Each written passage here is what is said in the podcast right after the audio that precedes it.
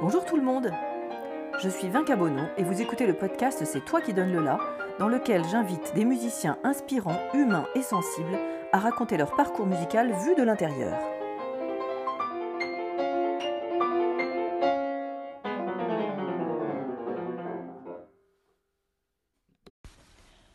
J'ai la grande joie de vous présenter, si vous ne la connaissez pas déjà, la pianiste et pédagogue Véronique Pellicero. J'ai rencontré Véronique quand j'avais 15 ans et qu'elle en avait 20, si mes souvenirs sont bons. Je dois avouer que j'ai tout de suite été fascinée par cette jeune femme, à peine plus âgée que moi, mais qui me semblait pourtant totalement maîtriser un nombre infini de choses de la vie et dont la musique faisait partie. Quand on parle de personnes inspirantes, je crois pouvoir reconnaître que Véronique a été cela pour la jeune fille que j'étais. Un modèle qu'on a envie d'imiter, non seulement pianistiquement, mais aussi intellectuellement et humainement. Je vais donc vous laisser en compagnie de Véronique Pellicero, mais avant cela, je tiens à vous faire part d'une petite amertume due à la qualité technique de cette interview. En effet, je l'ai réalisée dans un petit café dans lequel le bruit ambiant était bien supérieur à ce que j'avais imaginé. Je vous promets de ne plus jamais faire d'interview dans un lieu de ce genre, l'expérience m'ayant servi de leçon. Vous allez donc gagner en prime du parcours passionnant de Véronique la découverte de la sonorité inimitable d'un bistrot du sud de la France en plein hiver à l'heure de l'apéritif.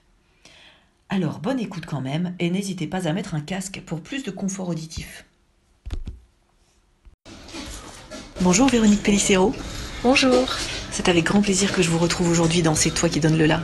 Véronique, j'ai eu la chance de travailler le piano plusieurs fois avec vous quand j'étais encore élève. J'ai découvert à cette occasion l'extraordinaire précision de votre pianisme, la clarté de votre vision musicale et la gigantesque énergie que vous déployez dans votre travail.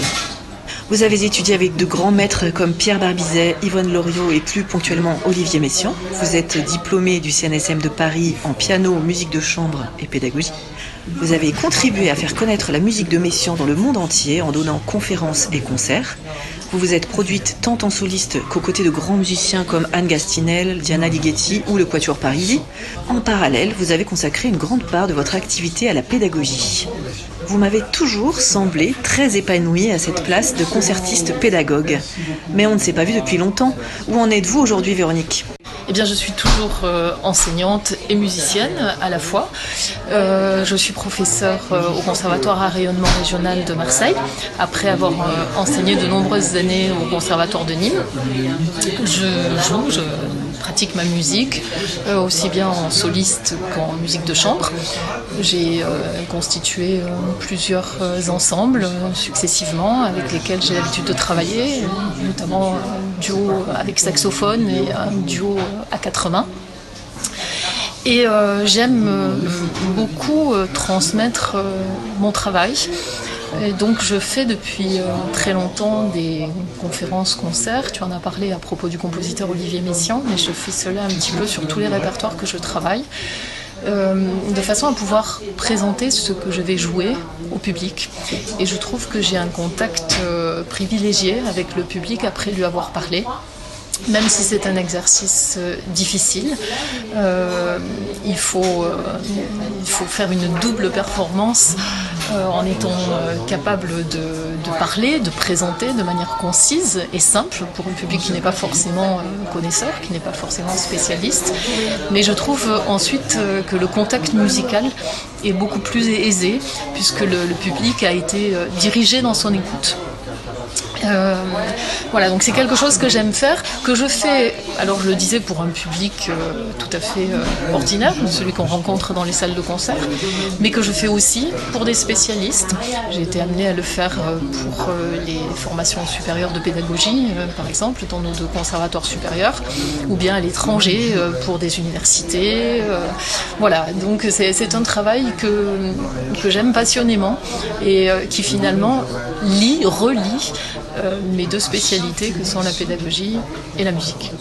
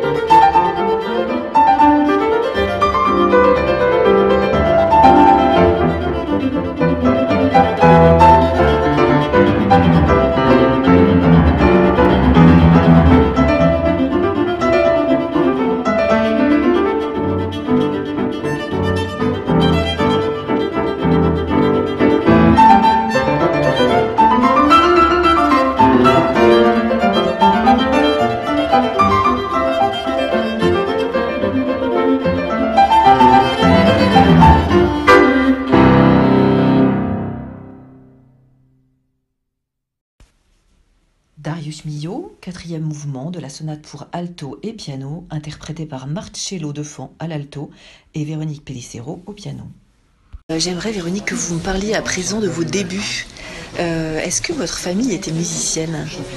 Alors non, pas du tout. Euh, personne n'était professionnel de la musique. Par contre, tout le monde aimait la musique, passionnément. Donc je pense que je suis née dans la musique environnée de musique. Euh, lorsque j'étais euh, tout bébé, mes deux parents travaillant, ils me confiaient euh, à mes grands-parents maternels. Et là, j'avais un grand-père qui était passionné de Wagner et qui donc écoutait à longueur de journée, je pourrais même dire à longueur de nuit, Richard Wagner. Mais il n'aimait pas cette, euh, cette musique, et même si euh, tout l'été nous vivions au rythme du festival de Bayreuth, euh, il, était, il était passionné de musique en général, il avait énormément de disques, nous écoutions la radio toute la journée. Et je pense que la, famille, mes aînés, étaient plutôt fatigués de cette passion dévorante. Et donc dès qu'il dès qu'il commençait à écouter de la musique, tout le monde fuyait et je restais le seul public euh, attentif. Euh, donc euh, voilà, il m'expliquait tout ce que nous entendions. Il y avait un piano aussi dans, cette, dans cet appartement, donc je crois que ça a été mon premier contact avec cet instrument. Et quoi qu'il n'ait pas du tout appris la musique, il était capable de réduire les opéras de Wagner au piano et il s'accompagnait en chantant. C'était un très bon linguiste et il parlait très bien l'allemand. Donc euh, il me chantait les airs, euh, ses airs préférés, en me les expliquant en français. Mon père euh, aimait Wagner, mais il écoutait aussi énormément la musique française à la fin du 19e jusqu'au milieu du 20e siècle. donc j'ai pu découvrir de la musique de piano, de la musique de chant, de l'orchestre, de Forêt, de Bussy, Chausson, d'Indy. Euh, il aimait également la musique euh, allemande, donc il y avait euh, de grands enregistrements beethoveniens, il y avait du Schumann, il y avait du Brahms. Et voilà, toutes les journées se passaient à écouter de la musique. Mes goûts se sont affirmés peu à peu, même si j'étais très jeune. Je sais que je demandais des ouvrages, que je demandais des disques. Euh, j'ai par exemple le souvenir d'un choc musical à l'écoute du troisième concerto de Prokofiev euh, qui m'avait fasciné et, je ne marchais pas encore. Et je réclamais toujours cet enregistrement. Plus tard, j'ai su que c'était celui de Martha Argerich. Euh, voilà, donc des, découvertes comme cela qui se sont faites uniquement d'une manière plaisir. Enfin, c'était ma vie, c'était mon éveil à la vie. Et cette maison, cet appartement plus exactement, recelait aussi de pièce euh, un petit peu extraordinaire euh, de l'art du début du siècle. Mon grand-père avait euh, collectionné, alors il n'était pas, pas du tout fortuné, mais ces œuvres-là ne coûtaient pas cher à l'époque, et il avait chiné des, des, vases, des plaines, ce que l'on appelait des sucres. Il avait également des tableaux euh, de, cette époque, euh, donc de la, fin du 19e euh, jusqu'aux années 20. et, tout cela, pour moi, s'est mis en connexion avec l'écoute de la musique. Voilà. Donc, euh, à l'âge de 3 ans, comme chaque euh, petit enfant, euh, j'ai été mise à l'école maternelle. Et là, c'est sous la houlette d'une autre partie de ma famille, la sœur de mon père, que je suis partie à l'école maternelle d'un quartier très populaire de Marseille, le quartier de la Joliette, près des ports. Et cette, cette dame, déjà pendant tout le trajet, chantait elle chantait ou elle sifflait, elle sifflotait. Et euh, il s'avère que c'était euh, Jean-Sébastien Bach. Donc j'ai découvert euh, les partitas, les suites anglaises, les suites françaises de Bach de cette manière-là. Quand nous rentrions à la maison pour le déjeuner, j'avais les disques cette fois, ce qui m'a permis de connecter avec un, petit peu plus de notes, avec peut-être un peu plus d'harmonie ces œuvres-là. Je les ai entendues plutôt au clavecin d'ailleurs. Et puis les, les brandebourgeois également. voilà. Et euh, donc c'était euh, c'est un lieu très particulier, c'est assez amusant, j'en parle de manière précise parce que j'y suis retournée il y a quelques semaines. C'est une sorte de dernier vestige dans ce quartier qui s'est modernisé, qui n'est fait que de, tours ultra contemporaines, donc un dernier reste d'une époque passée. Je me sens un brontosaure quand je suis là-bas. Et donc dans cette école, Ma tante étant la directrice, nous arrivions très tôt le matin. Alors elle faisait beaucoup d'administratif dans son bureau, moi ça ne me passionnait pas. Et donc je tenais compagnie euh, à la concierge euh, de l'école qui s'avérait être une fille musicienne, amateur de musique, d'opérette et d'opéra. Et cette dame, euh, tout en balayant et en frottant l'école, me chantait l'opérette et l'opéra. Et comme j'étais très petite, m'expliquait également tout ce qui s'est passé euh, dans, ces, dans ces pièces, dans ces œuvres. Voilà, donc deuxième euh, contact, troisième même contact avec la musique. Puis ma tante avait pris pour habitude d'accueillir euh, tous les enfants de la maternelle, toutes classes confondues, des, plus petits aux plus grands, en chantant. Donc nous étions tous mis dans un, préau et le matin, très tôt, avant le premier enseignement, nous chantions. Donc il y avait un vieux piano, elle nous donnait les, hauteurs des voix. Et voilà, on commençait ensemble euh, par, euh, par des chansons, des chansons très simples, des chansons populaires. Puis il y avait également un enseignement euh, à la danse et à la gymnastique. À cette époque-là, avait été sollicité, on peut dire, dans ces, maternelles ces écoles primaires, des fêtes de fin d'année euh, où il fallait qu'il y ait un spectacle de danse et de gymnastique. Et donc elle nous faisait euh, une initiation. Ces familles euh, extrêmement portuaires de ce, quartier n'avaient pas du tout d'accès, je pense, à ce type de culture. Et tout le monde collaborait bien volontiers. Et voilà, donc nous dansions sur de la musique. Donc ça a été un autre réveil qui est pour moi très en lien avec la musique aussi. Voilà, donc euh, ça, ça a été mes, premières expériences musicales. Et euh, on a eu l'idée de me faire aller dans un cours euh, donc c'était une dame du quartier, mais qui n'était pas très pédagogue, pour pas dire pas du tout pédagogue. Elle n'a pas du tout eu conscience que j'étais très petite, donc ça s'est mal passé. Et c'est maman qui avait dû apprendre à lire la musique au collège, comme ça se faisait encore à l'époque, et euh, qui déchiffrait mes morceaux péniblement, euh, note après note. Et je montrais d'assez grande facilité à reproduire. Donc je regardais ses doigts et euh, j'arrivais euh, à jouer tout de suite mains ensemble et au tempo, ce qu'elle avait eu beaucoup de mal à déchiffrer. Donc voilà, ça a un petit peu intrigué mes parents. Et euh, par la suite, se rendant compte que la pédagogie de ce professeur était extrêmement limitée, euh, on a changé d'enseignante, toujours une, personne de notre quartier. Et là, cette fois-ci, l'enseignement a été radical. Et au fond, euh, d'un extrême à l'autre, j'ai peut-être profité de ces étrangetés de, la pédagogie, puisque là, ça a été au contraire un enseignement essentiellement tourné vers la lecture, vers le déchiffrage. Euh, nous jouions euh, à deux pianos, à quatre mains, à huit mains. On déchiffrait des symphonies, on déchiffrait des quatuors, on solfiait, on battait la mesure. Alors aujourd'hui, je, dis cela, euh, ça aurait été assez normal si j'avais parlé ainsi il y a 20 ans, mais aujourd'hui, je sais très bien qu'on solfie rarement, qu'on bat rarement, encore plus rarement la mesure, tout en lisant des notes. Donc voilà, ça c'était un enseignement fondamental pour cette dame. Et euh, nous nous accompagnions les uns les autres. Donc il y avait l'étude de concerto, sans doute beaucoup trop difficile par rapport à notre technique. Si je regarde aujourd'hui euh, avec l'œil d'un professeur, c'était certainement des, œuvres qui nous dépassaient. Mais au fond, pouvoir accompagner euh, tous les concertos de Beethoven ou les jouer soi-même, c'était extrêmement formateur.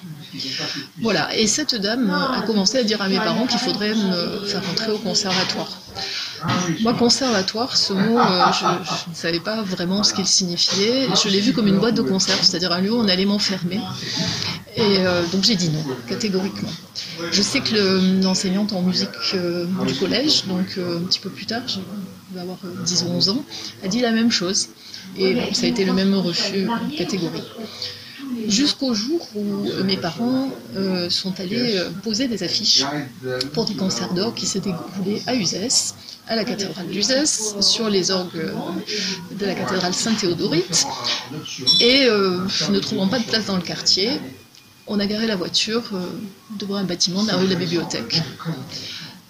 Et moi, je suis restée dans la voiture parce que je ne voulais pas rentrer dans cette maison qu'on avait l'air de vouloir m'imposer. Et ça a été une très très bonne chose puisque je me suis trouvée être sous les fenêtres du directeur du conservatoire, qui était aussi le professeur des classes supérieures euh, du conservatoire euh, et qui était Pierre Barbizet.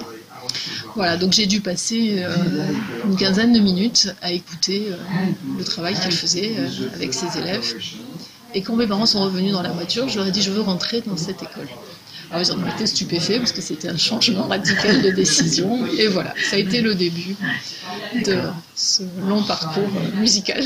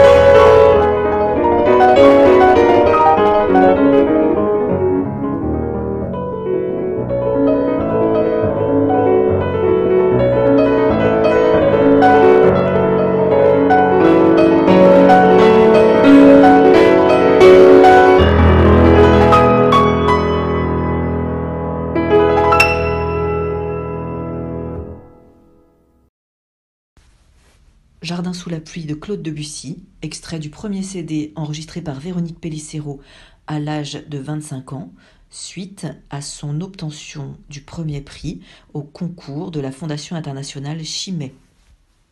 Quel souvenir gardez-vous de vos années de conservatoire alors, une fois que vous êtes entrée Alors, les années de conservatoire, donc je suis rentrée tard, euh, après tous ces, ces, débuts un peu atypiques. Euh, je suis rentrée au conservatoire de Marseille, j'avais 12 ans. Euh, en ayant des bases de lecture qui étaient très développées par ce, ce, professeur, mais des bases techniques pianistiques qui n'étaient pas très bonnes. J'ai je me suis vraiment régalée. J'ai découvert beaucoup, de, beaucoup de musique, j'ai découvert une rigueur beaucoup plus grande. Euh, notamment sur le plan de la, la virtuosité, euh, technique plus, plus, précise, plus affinée.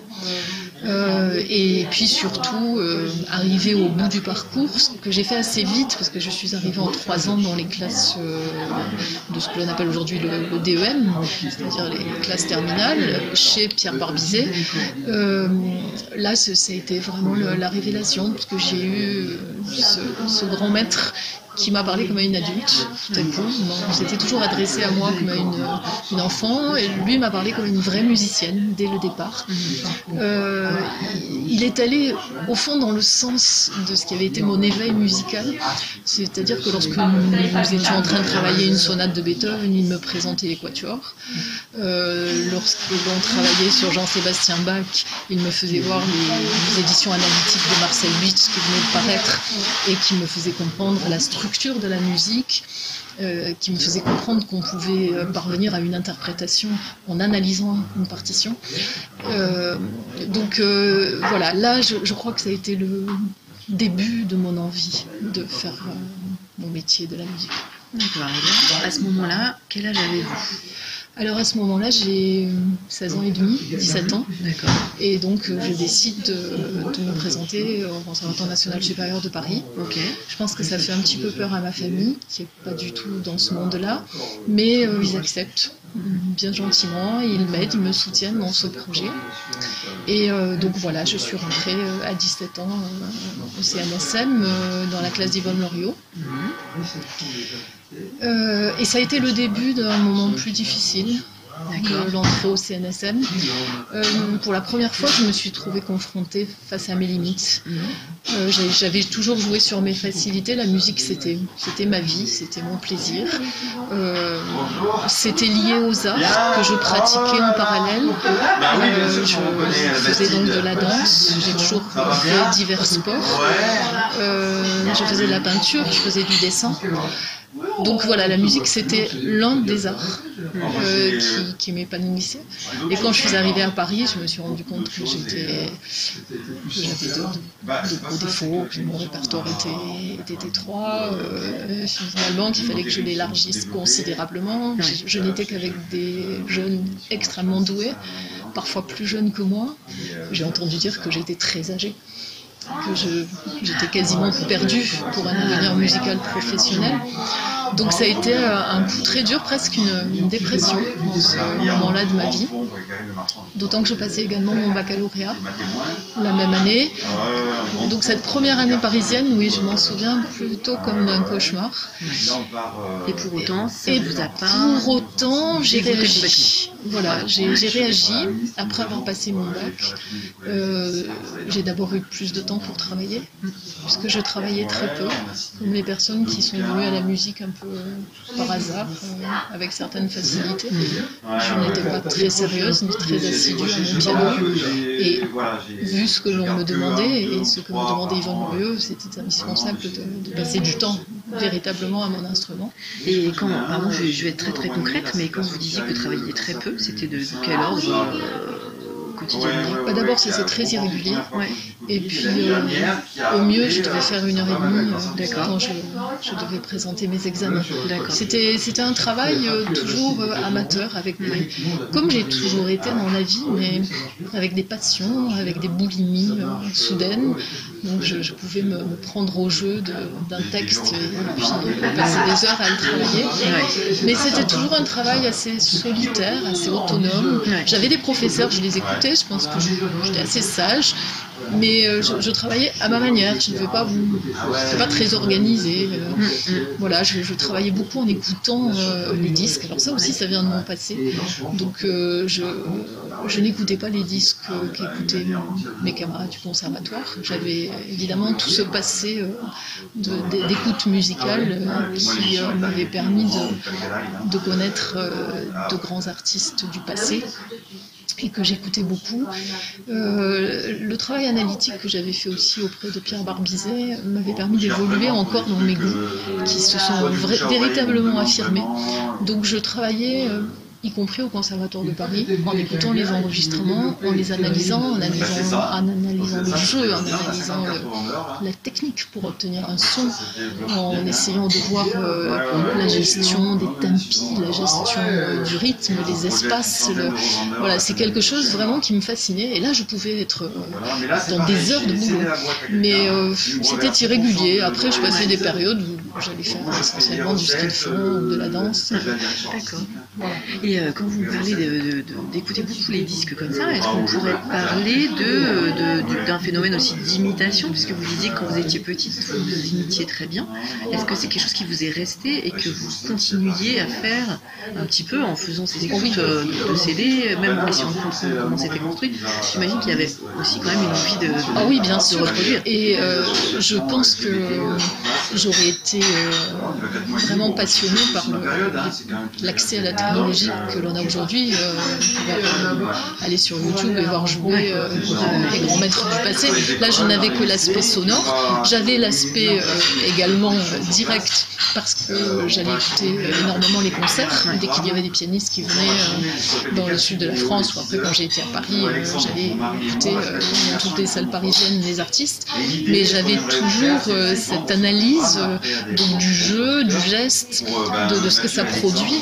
Et au fond, j'ai collecté euh, quantité d'informations euh, et techniques et musicales euh, en les imitant, mais aussi en les sélectionnant.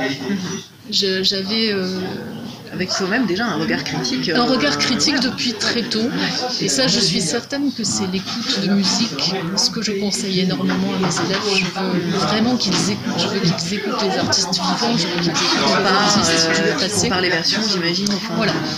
Pour, mais avec une, une écoute qui n'est pas passive, mais vraiment comment ils font pour faire cela, pourquoi j'aime cela? Et dès que j'ai su lire, qu'est-ce qui correspond réellement à la partition que j'ai face à moi? Pourquoi font-ils, pourquoi ont-ils choisi de jouer de telle ou telle manière?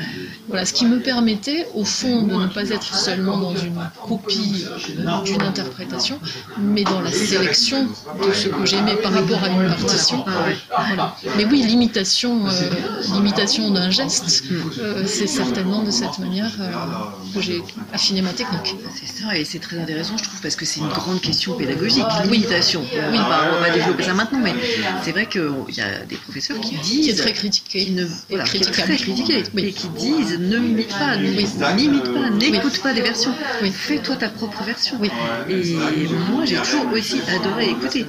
Et, et adoré. Euh, oui, comprendre comment, comment, comment, c'était fait, de, et pourquoi c'était fait comme ça. Et, euh, Mais je veux dire que c'est un, petit peu comme, euh, c'est un petit peu comme l'enseignement de, de, la peinture ou du dessin, euh, où l'on peut aller dans un musée et, puis essayer de comprendre la technique en reproduisant la technique des, des artistes peintres, et puis une pédagogie qui peut être une pédagogie de l'improvisation, du geste immédiat, voilà, de, de, de partir de quelque chose de, totalement flou pour finalement euh, trouver une idée. Donc euh, voilà, je crois qu'il faut avoir les, il faut avoir les deux visions. Il faut qu'à un moment donné il y ait l'aspect euh, liberté, mais dans notre cas où nous jouons de la musique écrite, il faut absolument partir du texte. Voilà. Mais après, pour moi, il n'est pas du tout nocif, bien au contraire, de voir comment les grands artistes, avec leur, leur don et avec leur, leur, approche très spécifique de la musique, avec leur taille aussi, on a des, immenses pianistes de 90 de 2 mètres, on a des pianistes de 1m60 à 1m65, euh, on a des femmes, on a des hommes. Comment, avec leurs outils physiologiques, ils vont produire un son et ils vont parvenir à euh, nous faire entendre leur vision d'une partition, je trouve que c'est essentiel pour construire sa personnalité musicale. Bien sûr, mais c'est passionnant, c'est un, art passionnant de, creuser tout ça. Euh, quel est votre plus beau souvenir de musicienne? C'est difficile d'en sélectionner un. Vous avez droit à deux ou trois. Euh, voilà, c'est difficile de, sélectionner. Je pense que mes souvenirs euh, les, plus exceptionnels sont des souvenirs de cours. D'accord. de cours avec des avec des professeurs que j'ai beaucoup aimés. J'ai cité Pierre Barbizet, qui était quelqu'un de déterminant ensuite dans ma, vocation, mais je pourrais citer euh, l'un de ses amis, Claude Elfer, que j'ai rencontré aussi à Marseille, puisqu'il venait euh, au jury euh, des concours de piano, qui lui m'a fait découvrir la musique du XXe. Je pourrais parler de, du contact privilégié que j'ai eu avec Olivier Messiaen. Voilà, ça ce sont des moments d'émerveillement, de, joie. Et puis il y a des, souvenirs euh, purement euh, musicaux, très forts. La première fois que j'ai joué avec orchestre, c'était quelque chose euh, qui était vraiment très, très porteur. j'ai réalisé à la fois combien c'était difficile, parce que pour moi les, les concertos, c'était quelque chose que je connaissais depuis très longtemps, mais en boîte, dans un disque. Et là, tout à coup, d'être au cœur et à l'approche des, des, musiciens, voilà, c'était très important. Puis il y a eu certaines intégrales aussi, certains, certains ouvrages que j'ai abordés euh, dans leur intégralité, ou des ouvrages de, de, très grande dimension, euh, la première fois que je les ai joués. Euh, je pense au clavier bien tempéré, par exemple. Euh, quand je suis arrivée euh, au bout du deuxième livre, j'avais une, grande satisfaction. Pourtant, ça devait être très mauvais en réalité, mais voilà, une, la sensation d'être arrivée au bout de, quelque chose de monumental qui me dépassait. J'avais accompli tant bien que mal. j'avais fait mon premier pas. C'est le cas, c'est quand même monumental. Voilà. Est-ce que ça vous est déjà arrivé d'avoir une problématique physique à l'instrument une, je sais pas, une tendinite Non, euh, non, alors j'ai eu des tendinites, mais pas liées à l'instrument. D'accord. Tendinite en faisant du bricolage. Euh, bon, cela dit, euh, ça a occasionné des problèmes pour jouer de manière momentanée. Mais non, je n'ai pas eu de, de problème physique à l'instrument. Peut-être euh, parce que j'ai pratiqué énormément de sport et que donc euh, en sport euh, on a plus éveillé, ma conscience au geste, au bon geste, au geste qui ne va pas entraîner de pathologie et que j'ai continué d'y penser au piano. Ce que je veux dire qu'on ne m'en a pas beaucoup parlé.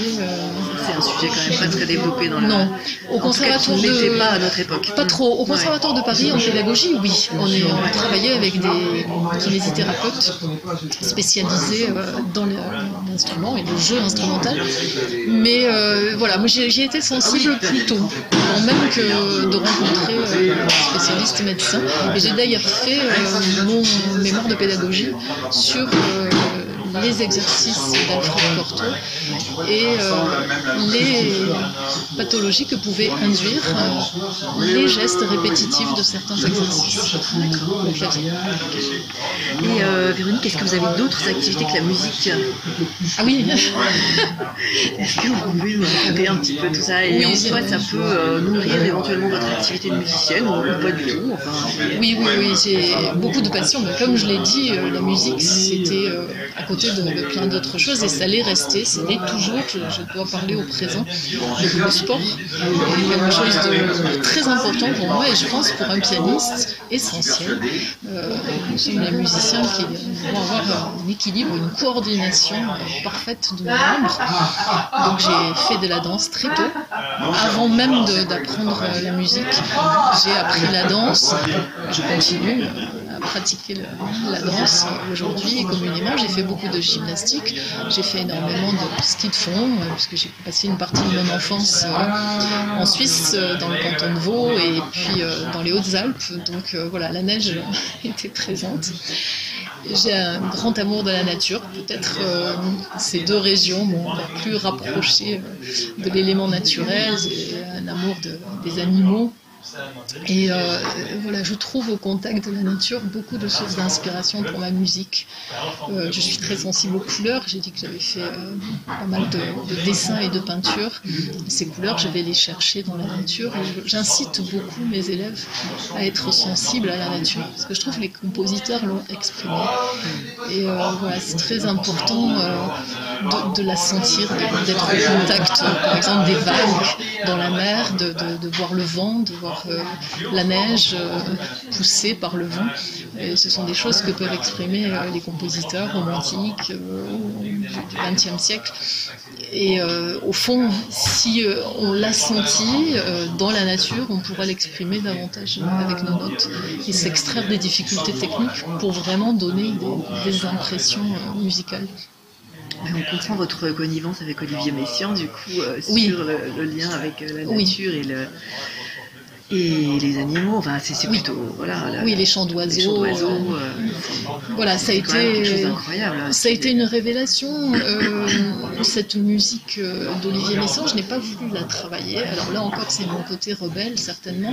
Mais lorsque je suis arrivée dans la classe d'Yvonne Loriot, tout le monde jouait Olivier Messiaen, puisqu'elle était la femme du compositeur, qu'il était présent à toutes les auditions. Donc euh, voilà, il était naturel de travailler cette musique, mais j'avoue que cette musique entendue seulement sous les doigts de mes camarades ne m'avait pas euh, inspiré. Je connaissais pourtant déjà les œuvres d'Olivier Messant, je les avais déjà, déjà écoutées, mais euh, voilà, je n'ai pas voulu me soumettre, puis peut-être j'avais un petit peu peur aussi, il faut être franc, j'avais un petit peu peur, Yvan Loriot était quelqu'un de draconien, donc son enseignement très dur, plus Olivier Messiaen qui était là, voilà, c'était peut-être un peu euh, pour moi un effroi de me mettre. Et puis est arrivé ce qu'il devait arriver le jour de, des imposés pour le prix de sortie du CNSM, une œuvre d'Olivier Messiaen, avec une œuvre de Boulez également. Donc il a fallu travailler. C'était un, oiseau euh, du catalogue d'oiseaux particulièrement difficile, particulièrement long. Je n'avais jamais travaillé cette musique, donc c'était encore plus difficile pour moi et j'avais deux mois pour le monter euh, aux côtés de deux programmes de 35 minutes. Donc voilà, il a fallu m'y mettre. Et Yvonne Loriot, très maligne, m'a dit Mais écoute, puisque tu n'as jamais travaillé euh, jusqu'à ce jour euh, la musique de l'émission, tu la présenteras à l'audition. Donc j'avais encore moins de temps pour me présenter devant le maître et jouer ce fameux merle bleu du catalogue d'oiseaux. Voilà, donc j'ai commencé très péniblement le travail, et puis, et puis bah, ces couleurs, la nature, euh, le chant des oiseaux. Euh, voilà, je me suis, je me suis vraiment passionnée. J'ai joué devant Olivier Messiaen, qui a eu une réaction euh, très, très gentille, qui m'a parlé de ces oiseaux après mon interprétation, et, ça a été le début de vraiment un échange assez exceptionnel avec lui, puisque après, euh, longtemps après, alors que j'étais devenue euh, professionnelle, j'ai eu idée de jouer beaucoup plus le catalogue d'oiseaux et puis de le présenter. Et euh, là, eh bien, il m'a offert toute son aide, il m'a offert les photos qu'il avait prises des oiseaux, des paysages dans lesquels il avait entendu les oiseaux. il a relu toutes mes conférences, il m'a conseillé. Donc voilà, ça a été un échange très durable sur sa musique, mais pas que. Euh, donc euh, voilà, c'était le début d'une longue histoire. Ah ça devait être tellement, euh, tellement enrichissant et j'imagine qu'avec le recul aujourd'hui, vous avez quand même la, conscience d'avoir vécu quelque chose d'exceptionnel. De, Exceptionnel. D'exceptionnel et que j'ai à cœur de transmettre tel que je l'ai reçu. Hmm. Parce que je trouve que je, dois être un passeur aujourd'hui de, tout cela. J'ai eu la chance de, rencontrer des maîtres qui étaient des, pianistes, euh, des musiciens de très grand renom et qui m'ont transmis une part de leur art. Et voilà, j'ai à cœur aujourd'hui de pouvoir transmettre tout cela euh, aux jeunes générations.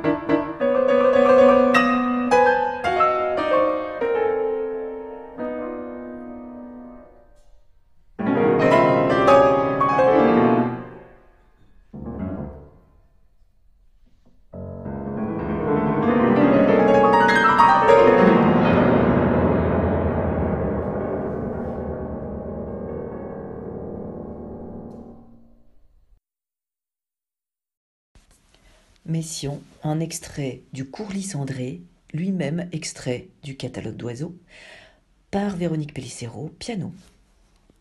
Euh, Véronique, est-ce que vous pourriez euh, nous, nous donner quelques conseils pour des jeunes élèves qui veulent devenir professionnels de la musique? Euh, Selon vous, quelles sont les questions à se poser quand on veut devenir professionnel de la musique? La première chose, c'est de savoir si l'on est suffisamment passionné. C'est-à-dire qu'il faut vraiment aimer la musique et euh, n'avoir peur de rien. Euh, si l'on n'est pas suffisamment passionné, c'est un investissement euh, à 120% d'une vie. Donc on lâchera forcément à un moment. On, ne tiendra pas, c'est un apprentissage d'une vie. On n'est jamais au bout du travail. Donc euh, il faut être passionné et il ne faut pas ressentir cet investissement comme un travail. Il faut que ce soit une passion de chaque jour, comme un chercheur euh, va sans cesse euh, aller plus loin dans ses, dans enquêtes, va aller euh, toujours plus loin dans, je ne sais pas, je pense à un naturaliste euh, qui va toujours faire des prélèvements, qui va toujours, pour savoir davantage de choses, utiliser la technologie moderne pour aller toujours plus loin dans ses découvertes. Eh Bien pour nous, les pianistes, c'est la même chose. On n'est jamais au bout du chemin. Donc si on n'aime pas vraiment cela, il vaut mieux aller ailleurs. Et puis il faut une certaine dose de, de volonté, d'humilité, être euh, d'une grande simplicité pour chaque jour remettre sur la table l'ouvrage. C'est jamais fini, donc... euh, Non. ouais. Non. D'accord. Euh, Véronique, est-ce qu'il y a une ou deux heures musicales qui ont compté pour vous? C'est une question difficile. Je crois que toutes les œuvres musicales comptent pour moi à partir du moment où je les, où je les travaille. Euh, J'arrive à me passionner euh, pour les, les œuvres que je joue, puis après quand je ne suis plus dans ce répertoire-là, peut-être que je, je me tourne vers, euh, vers un autre auteur, je vais me passionner pour cet autre auteur.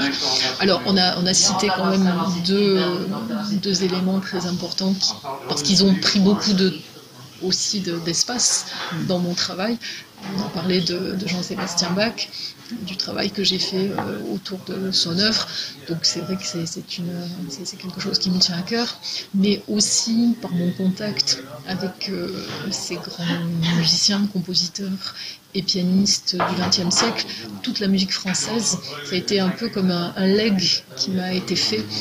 Euh, donc euh, j'ai beaucoup d'affinités euh, avec le, répertoire français du début du XXe jusqu'à des auteurs plus contemporains. Mais voilà, c'est aussi quelque chose que j'aime beaucoup. J'ai été, quoique formée par des musiciens donc français, d'école française, j'ai aussi été formée par des musiciens qui avaient eu une, euh, une formation germanique. Et euh, j'en ai parlé tout à l'heure à propos de mon premier contact avec la musique. J'avais énormément écouté d'artistes qui étaient de formation germanique. Donc il y a pour moi un petit peu les deux. C'est-à-dire qu'il y a à la fois la musique française et à la fois euh, la musique euh, de tradition allemande. D'accord. Euh, quels sont vos projets musicaux pour les prochains mois, si vous en avez? Bon, sachant qu'on sort d'une période un peu compliquée Oui. avec la Oui, pandémie. voilà, c'était, ça a été vraiment euh, une période un petit peu difficile qui a arrêté net euh, des, des- des projets qui étaient en cours. Donc, je l'ai dit tout à l'heure, j'ai beaucoup travaillé euh, avec euh, saxophone. Euh, et avec un de mes, avec un de mes collègues du Conservatoire de Marseille d'ailleurs, qui était aussi professeur au Conservatoire de Nîmes auparavant, c'est comme ça que nous nous sommes rencontrés. Donc un instrument que j'ignorais totalement et un duo qui s'est formé par le plus grand des hasards, puisqu'il avait été recruté au Conservatoire de Nîmes en même temps qu'un professeur d'alto. Et euh, quand il est venu vers moi pour me demander euh, que nous jouions ensemble, j'ai sincèrement cru qu'il était altiste. Donc euh, on a démarré sur une, une méprise totale de ma part. Et, et j'ai dit oui euh, très vite parce que j'avais beaucoup travaillé avec cordes, j'avais fait beaucoup de, de trios euh, avec piano. et violoncelle et violon donc. Et j'ai cru sincèrement démarrer un projet alto piano. Et quand il est arrivé avec une lourde pile de partitions de saxophone, la déception a été grande. D'autant que les partitions de piano qui montent avec le saxophone sont particulièrement lourdes et difficiles. Voilà. Donc euh, on, a fait, on a fait beaucoup de, choses ensemble et je pense qu'on aura l'occasion de, continuer de travailler, même si le répertoire n'est pas si vaste que cela. Euh, voilà. Et puis euh, j'ai démarré quelque chose aussi que je n'avais jamais eu l'occasion de faire. avec l'un de mes anciens élèves. Donc j'ai démarré le duo à 80 il y a 10 ans. Et j'avoue que je me suis passionnée d'abord par la personnalité de cet élève avec lequel je, m'entends très bien, euh, qui, est un grand découvreur de partitions, euh, qui est quelqu'un de, très riche. Et euh, donc voilà, je me suis prise de passion pour ce répertoire. un répertoire qui finalement m'a appris à utiliser le clavier et l'espace du clavier d'une manière différente. Quand on est restreint sur le clavier, quand on doit le jouer euh, parfois de manière extrêmement inconfortable aux côtés de quelqu'un, on apprend à, produire le son dans toutes les positions euh, les plus invraisemblables. Voilà, un, piano qui devient orchestre encore plus, où on doit apprendre d'une manière euh, peut-être la plus délicate qui soit dans la musique de chambre, l'équilibre sonore. Parce qu'il ne faut pas que deux pianistes deviennent une sorte de, super pianiste avec tous les défauts que l'on peut entendre sur chacun d'eux, mais que l'on devienne un nouvel instrument. Un instrument euh, à quatre mains. Et ça, j'ai trouvé que c'était euh, un apport énorme euh, à ma sonorité.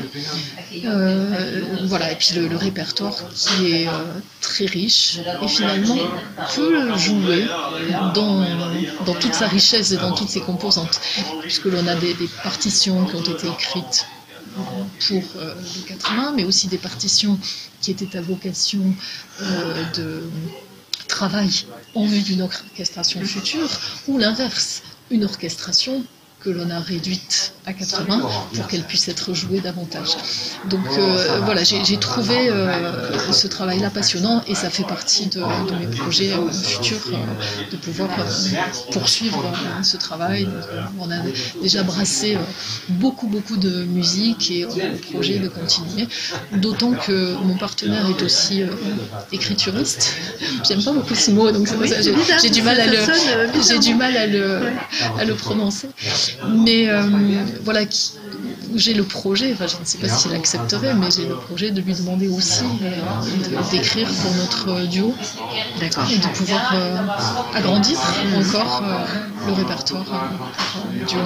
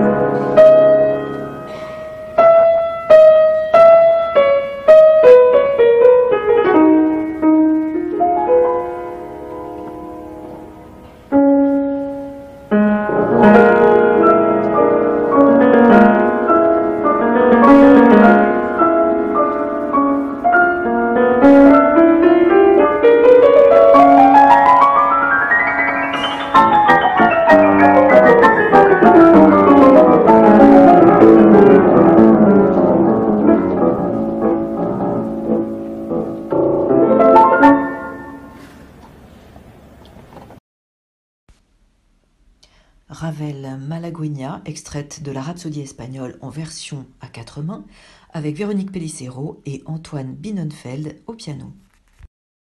Et on arrive au bout de cet entretien, Véronique, et j'ai une dernière question pour vous. Qu'évoque cette expression C'est toi qui donnes le là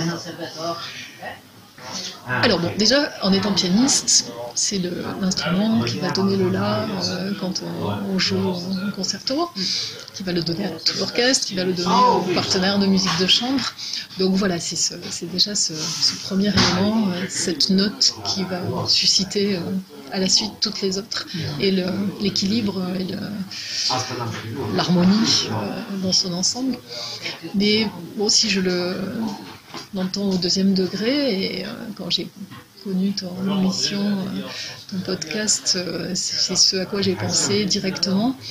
Alors je le dis d'une manière très modeste, ça peut sembler prétentieux, mais c'est peut-être celui qui va être un peu le guide qui va susciter la motivation, qui va susciter, euh, qui va donner une ligne euh, directrice à partir de laquelle les autres vont pouvoir s'épanouir et, s'ouvrir.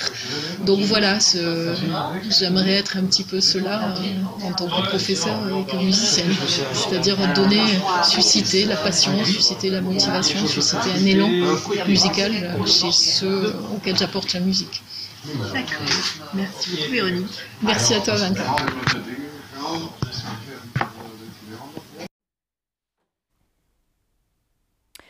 Si vous avez aimé cet épisode, n'hésitez pas à mettre de petites étoiles de satisfaction. Cela permettra au plus grand nombre de nous voir. Vous pouvez aussi vous abonner et partager ce podcast sans aucune modération. Vous pouvez également nous suivre sur Facebook et nous envoyer vos questions, remarques ou suggestions sur Messenger. Et enfin, et c'est tout nouveau, vous pouvez nous laisser un message vocal sur Encore en suivant le lien qui figure dans le descriptif écrit. A très bientôt